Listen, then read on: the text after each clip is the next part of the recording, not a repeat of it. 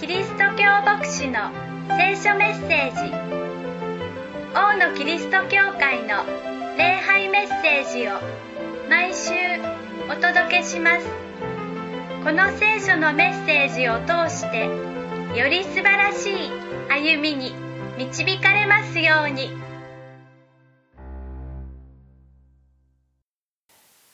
歴代史の第一読み進めてきましたけれども、今日でそのシリーズを締めくくりたいと思います。そこで掲げられてきたテーマは、レガシー。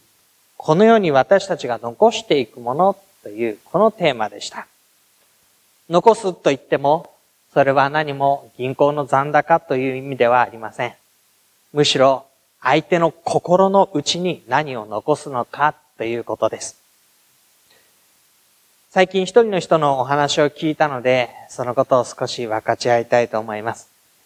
この人はジョンさんという方です。アメリカ人ですけれども、米軍のパイロットでした。あのトップガンという映画に出てくる F14 の戦闘機に乗るような、そういうパイロットの方でした。選ばれた訓練を受けた非常に厳しいところを通り抜けた人しか F14 には乗れません。ようやく来週、その F14 に乗る本番になったというところで、彼はソフトボールの試合をしていて、目にボールが当たって視力が低下してしまいます。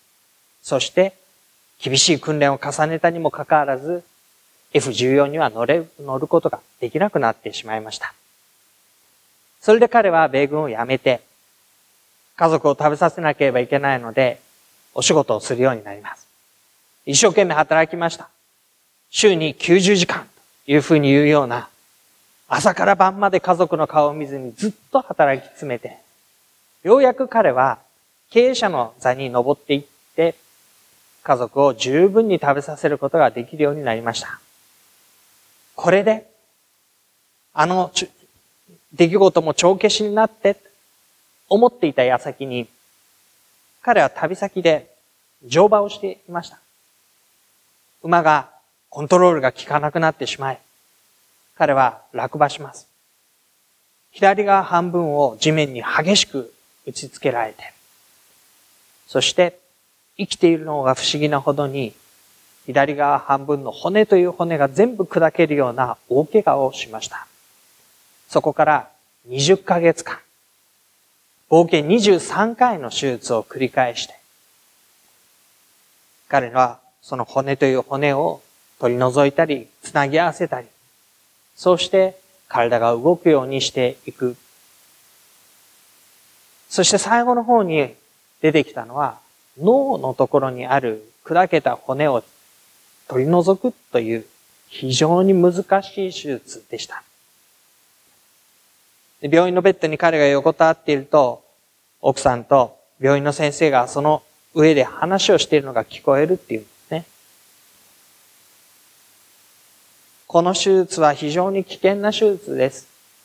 目が覚めた時に、ご主人があなたの名前と顔を覚えている保証はどこにもありません。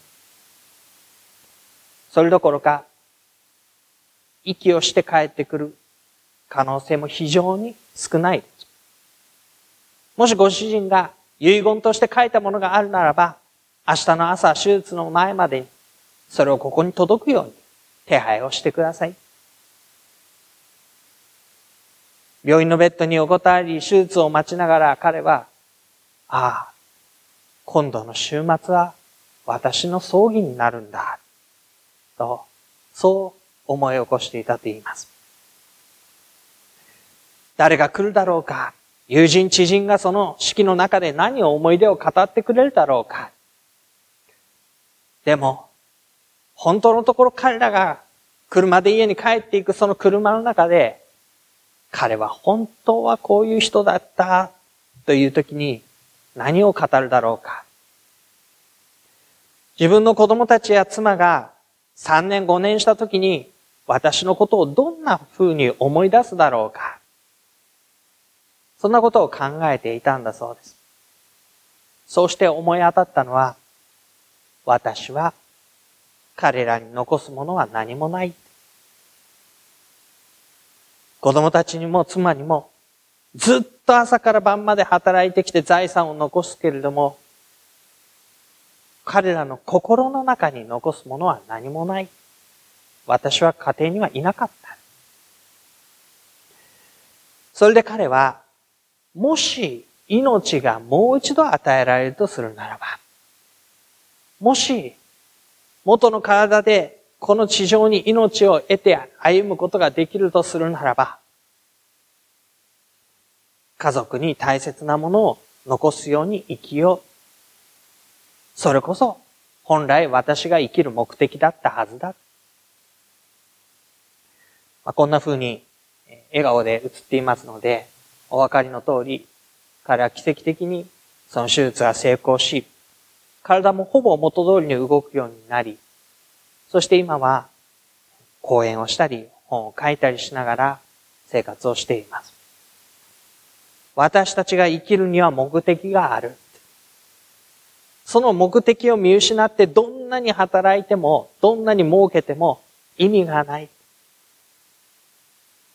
家族の心の中にちゃんと残るような悔いのない人生を生きよう。そういうメッセージを発し続けている人です。では、歴代史第一の中で読むダビデの姿は私たちの心に何を残すのでしょうか？その歩みを引き継いでいくソロモンの心に何を残すのでしょうか？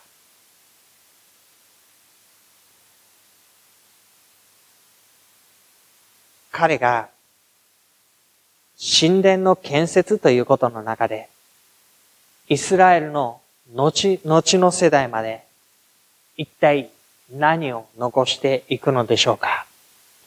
今日はダビデが残した三つのものをまとめていきたいと思います。ダビデがソロモンの心の中に、イスラエルの民の歩みの中に何を残したのか？ということです。一つ目。一つ目は、主のためにという志です。ダビデは自分自身が杉材の家に住んでいる。送られた木材で自分のための家を建てることができた。しかし、ふと思うと、主の契約の箱は天幕の中にある。これでいいんだろうか。そう思って、主の宮のを建てようという、そういう志を抱きます。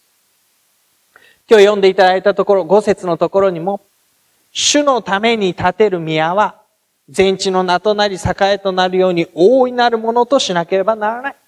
出てきます。これは主のための宮なんです。周辺諸国の王も、歴代のイスラエルの王たちも、自分のために、その力を誇るために、建物を建てることがよくありました。あんなに素晴らしい大きなものを作ったのか、人々をそのために動員することができたのか、あんなにも多くの資材を用意したのか、なんと力ある偉大な王だ。そう言われるために、世の人々は建物を建てるのでした。でもダビデは違いました。主のために建てるものなんだ。私のためにしてくださった神のために。神にふさわしいものとして、だからそれは大いなるものでなければならない。彼は自分のためを願いませんでした。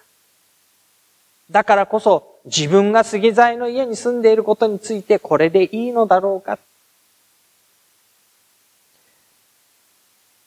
主のためにと彼が抱いた志。それはダビデだからこそ抱くことのできたものでもありました。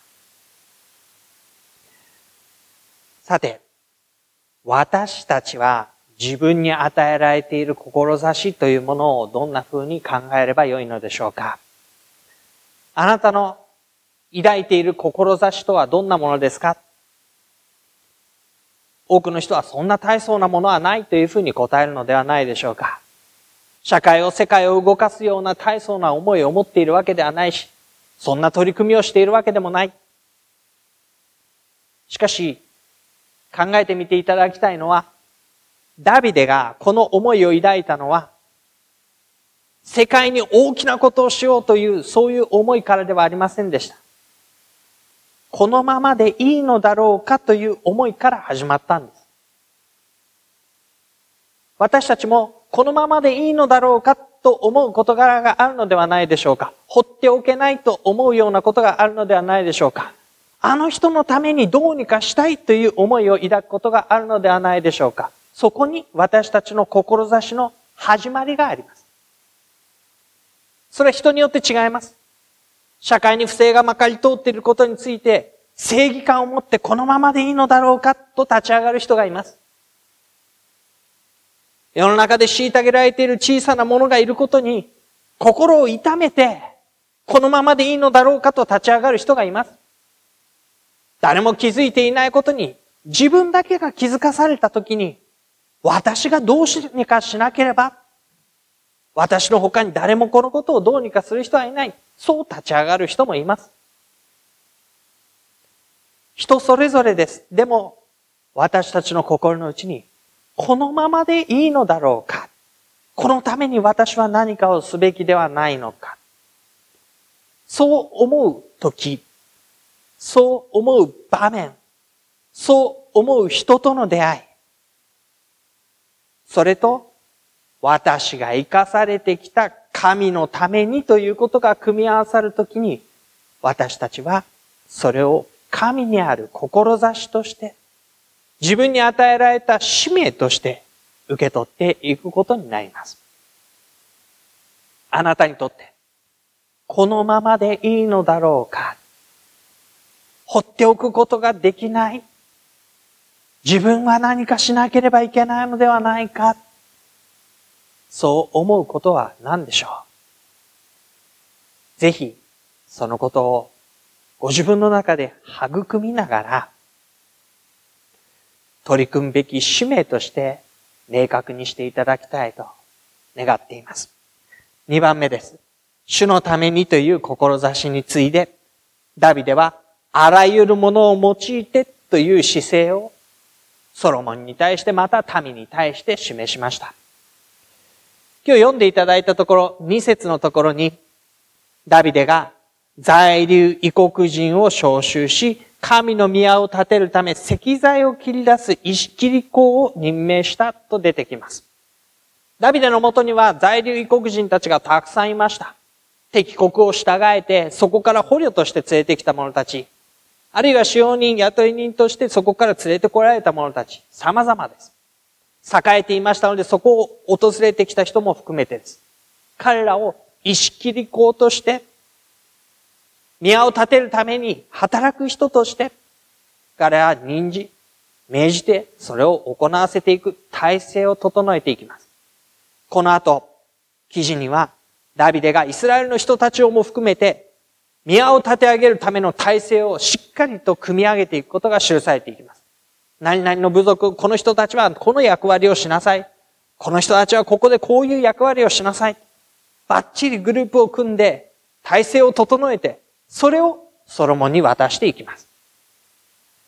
さらには3節から4節門の扉の釘の、及び留め金用の鉄をたくさん用意し、聖堂も測りきれないほどおびただしく用意した。また杉の木も数えきれないほど用意した。シドン人とツロ人がダビデのもとに杉の木をおびただしく運んできたからである。ここで目につくのは、たくさん。測りきれないほどおびただしく、数えきれないほどおびただしくと言われる分量の凄まじさです。この後に出てくるのはダビデが、私は困難な中で、主の宮のための用意をした。金10万タラント。銀100万タラント。それは莫大な量です。150年、200年とも言われるような王家の中に蓄えられるそういう分量の財力。それをすべて宮のためにと向けていきます。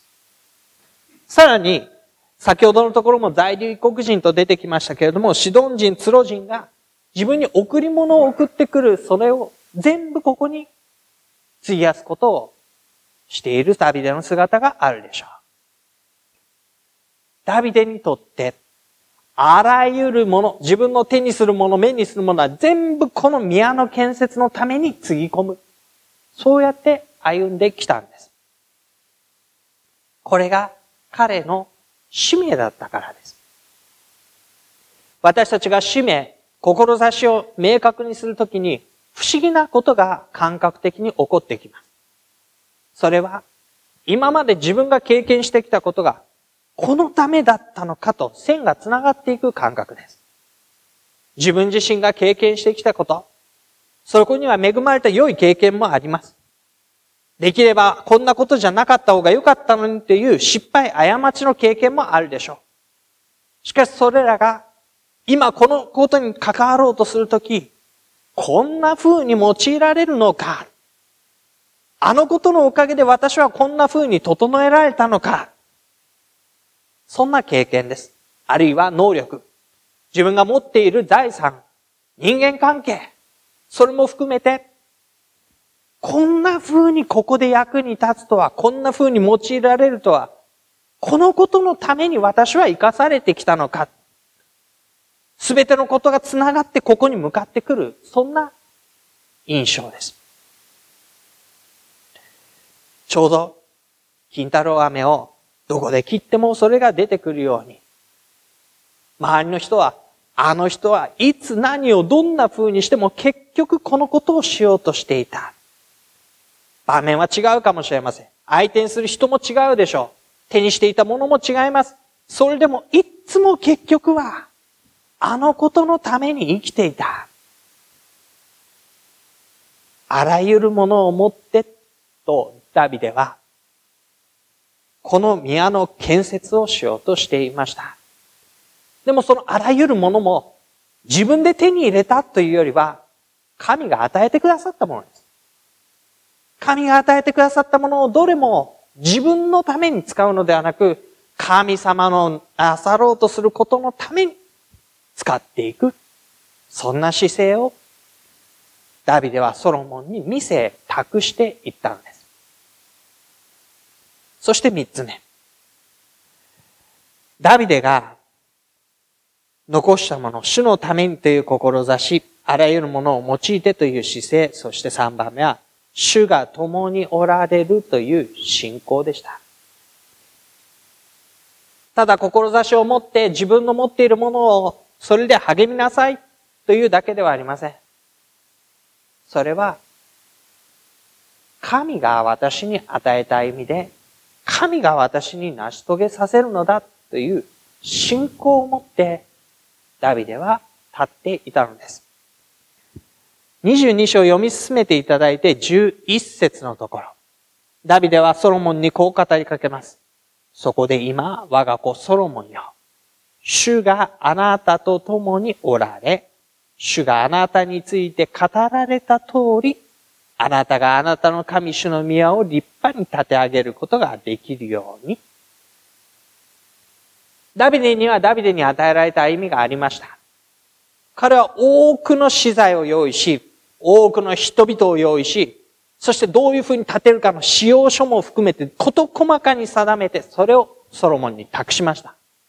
それは彼が力あるものだったからできたことです。でもその反面、あなたは血を流しすぎたから宮を建てるのではないと言われてしまうことにもつながりました。彼は敵を従え、多くのものを蓄え、それを宮のために使う。その役割でしたけれども、血を流した彼自身が宮を建てるのではなかった。この相反する二つの事柄を彼は引き受けなければならなかった。そのもとに生まれたソロン。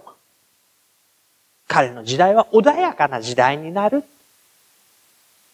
彼が世を治め、周辺諸国と非常に友好的な関係を結び、国が栄えていく中で、戦いではなく、民は宮の建設に集中することができました。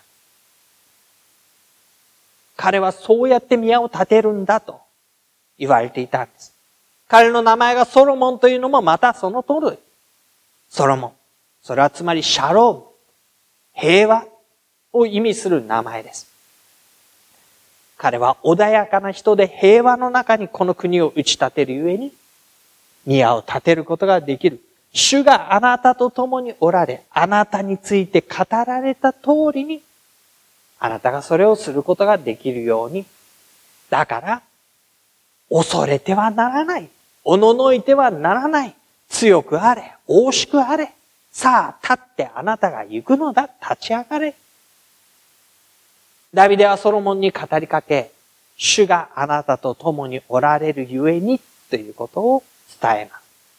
自らがそのように歩ませてもらったことを、ソロモン、あなたにも主が共におられるのだということを告げ知らせたのです。結局何が伝わっていったのでしょうかソロモンの心には、ダビデの姿、用意された資材、人々、使用書、それを通して何が伝わっていったのでしょうか父のように、がむしゃらに頑張って、努力して、懸命にこの宮を建てなければいけないという話でしょうかいいえ、ダビデが志を与えられ、多くのものをそのために備えられ、それをあらゆるものをつぎ込んで、神がなそうとしておられることを求めていった歩み。私もまたそれに習おう。神が私を通してなさることがなるのだ。それが心に残っていくことでした。結局のところ、ダビデの歩みが残るというよりは、神の導きが残っていくのです。そこに合わされた歩み。そこに従った歩み。そのことを通してなされた見業。では考えてみましょう。私たちはどんな歩みで何を残していくのでしょうか？私たちがこの世を後にするとき、大切な人たちの心の内に私たちは何を残していくことになるのでしょうか ?3 年後、5年後、10年後、その人たちは私のことを思い出して何を語り合うことになるのでしょうか？私がどれだけ素晴らしいことを成したかでしょうかそれ以上に私たちが伝えたいことがあるのではないでしょうか私たちが後の世代に語ることのできることが二つあります。一つは、神があなたを無条件に愛しておられるということです。あなたがどこに行ってどんな意味をしようとも、神にとってあなたは宝であり、こよなく愛しており、あなた自身を大切に愛おしんでいるということを私たちは伝えることができます。しかし、それは半分です。これからの部分を用意するための半分です。もう半分は、神はそんな愛するあなたを通して、ご自身の技をこの世界に行おうとしているんだ。あなたを通して、神様がしようとしていることがあって生かされているんだ。そのことを私たちは伝えることができます。そこで伝えるのは、私たちがそういうふうに生かされていったかを、来たことをもって伝えていくわけ。私が神に愛され、私が神の手の中で導かれ用いられてきたことを通して、そのことが大切な人の心の内に残っていきます。いや、そんな大それた歩みを私はすることができない。大それたことでしょうかよく考えてみましょう。私が愛されて生きる。愛するのは神です。愛するための条件は神がお作りになったからです。私が何者だからではありません。神は私を愛してくださったその中に私は生かされている。もう半分はどうでしょう私が何か大それたものだから何かを成し遂げて心に残っていくのでしょうかいいえ。神が私を通してなさる。私はそこに合わされて生きる。神に愛され、神の手の中で生かされ、そのことが残っていくんです。私に何かが求められているわけではありません。求められているとするならば、神の手の中に合わされて生かされることでしょう。そして私たちはそれを、それが私の歩みだから喜んでしたいと思って、この地上の歩みを生きていることでしょう。その姿を持って、私たちは後の世代に大切なことを残していくのです。そのことをもって神の生きた見業は続けられてきたんです。たとえいくつになっても、耳が聞こえなくなり目がかすみ、手足が衰え、頭が冴えなくなり、もう何もできないと思うような時になってなお、神が与えてくださったもので、私の歩みを通して、神は見業を行われる。最後の最後までどこをどうとっても、そうやってあの人は生きてきた。そう言われる歩みを私たちは最後まで全うしたいと願っています。しばらく時間を取りたいと思います。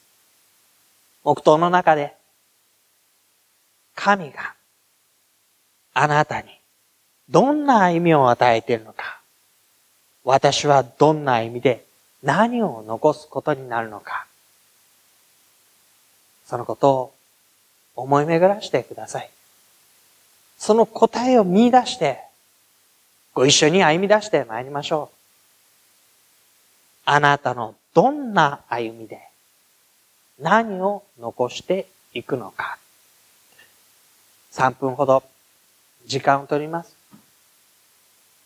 その思い巡らす中に、神様との歩みが確かなものとされて導かれていくように、しばらく黙祷いたしましょう。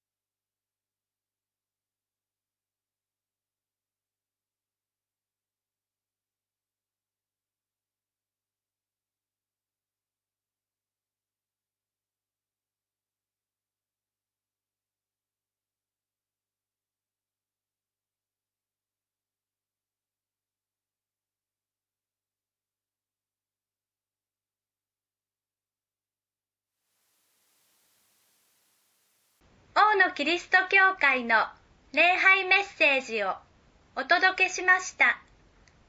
お聞きになってのご意見やご感想をお寄せください。